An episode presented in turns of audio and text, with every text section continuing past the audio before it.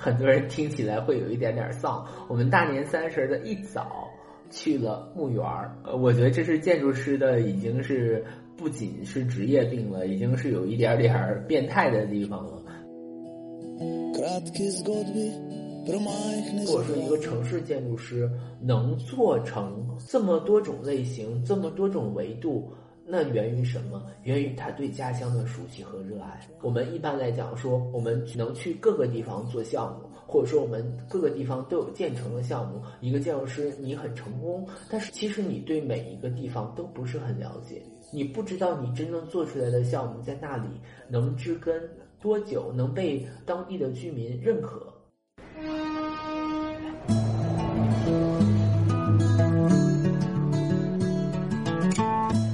背包壮游，城市体验，记录旅行观察与城市生活。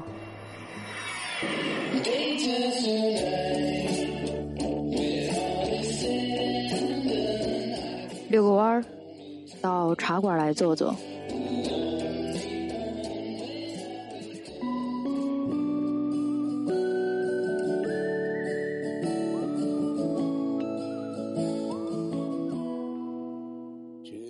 大家好，欢迎收听六二茶馆，我是六二的大爷。